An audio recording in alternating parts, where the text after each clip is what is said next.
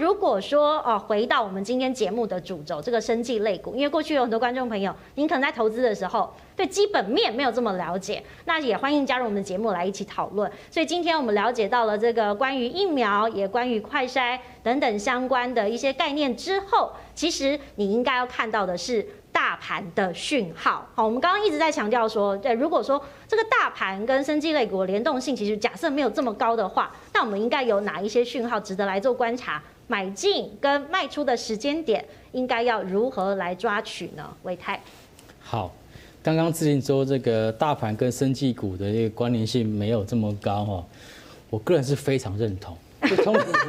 就是脱钩的，我们今天好像没有那么贴盘，对，不是脱钩哦，因为根据我们过去的观察，其实都是在大盘在底的时候，生技股才会涨。哦，对，就是三月就是这样。对对对对对，三月八千点的时候，全部都是口生技股在涨。对对对，反而是接下来如果说行情有在修正的时候，其实我们要好好留意一下生技股的操作，这样。所以现在就来准备口袋名单，这样。先准备好，对，才不会输人家。好，那其实我我昨天在讲这个。讲这个问题的时候，我真的觉得生技股的一个操作真的是，它真是大哉问。我到底要怎么样去操作生技股？因为其实它里面有分不同的这个这个类别，因为刚刚有讲嘛，对，新药嘛，有医材、有医美等等的。嗯，好，那我就那我不知道哪个最好，那我就一个一个把它列下来，然后去做比较。嗯，纯股法对生技股到底适不适合？对，不适合。我觉得，因为成股法，它必须要挑到的标的是它有每年有固定的收入配息，那生技股大概就不适合。那景气循环股法，像这次的航运股这种，好像也跟生技股搭不上边。它跟景气循环没有绝对的关系。是。你你景气不好，生技股那个你你要还是要吃啊？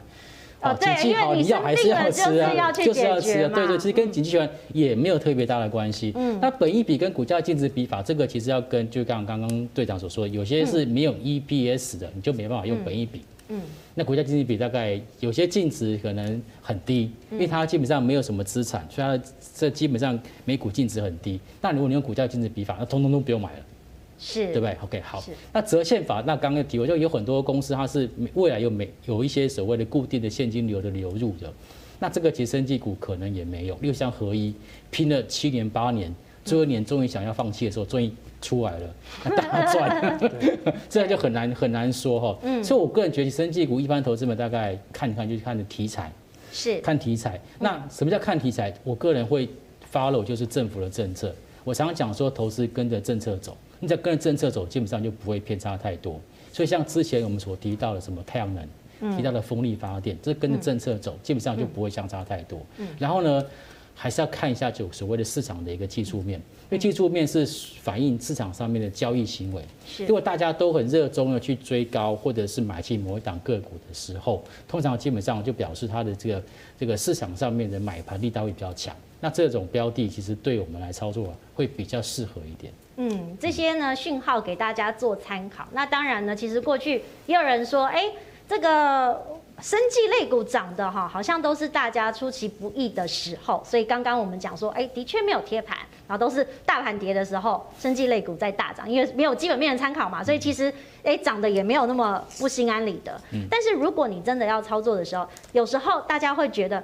消息面很重要，好，因为刚刚有提到几位关键的人物，过去就是因为在新闻上呢，似乎他们在操作这些生技类股的时候，有一些消息的进驻，在这个股价低档时候买进，好，这个高档时候卖出，所以呢就被这个金管会给盯上。那如果说消息面真的有解的话，过去大家在盘面上进驻的，真的是听小道消息来的吗？队长？嗯，我想。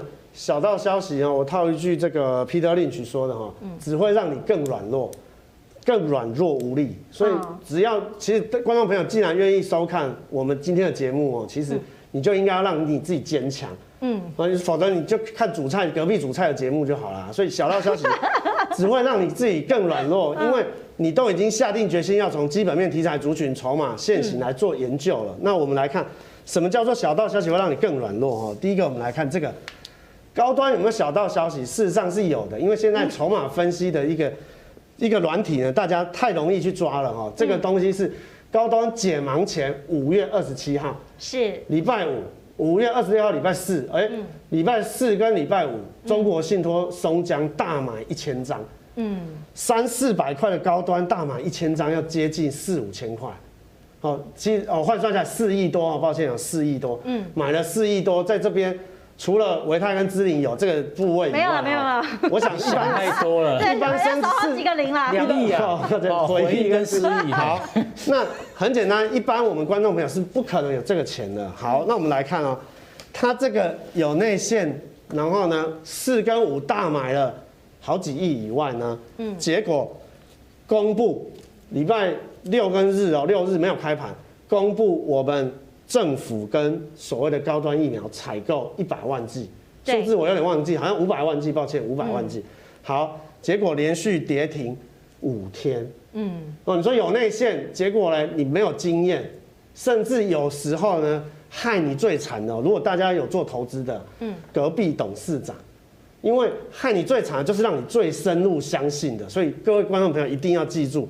好好自己做功课，因为内线交易只会让你更软弱。是，那这个五根从四百多块，四百二直接跌到一百八。对，但但是观众朋友也有点看不懂。我相信我们回到这个技术线型，哈，这个有点不合理啦。是，对，因为你刚刚讲政府的采购，如果我们以泰国例子来看，是的，它是有需求的，那为什么它没有反映在盘面跟股价上面？哦，很简单，因为高端疫苗已经从四十几块涨到四百多块，嗯，然后呢，它属于涨在题材，盘在营收，有可能是跌在获利，因为利多有时候是刺激股价，有时候是让股价利多出尽，所以这个部分呢，政府那当然那几天又刚刚好沸沸扬扬在炒作说这个属于这个黑箱，这个属于内线，然后它的这个解盲的力道或者是。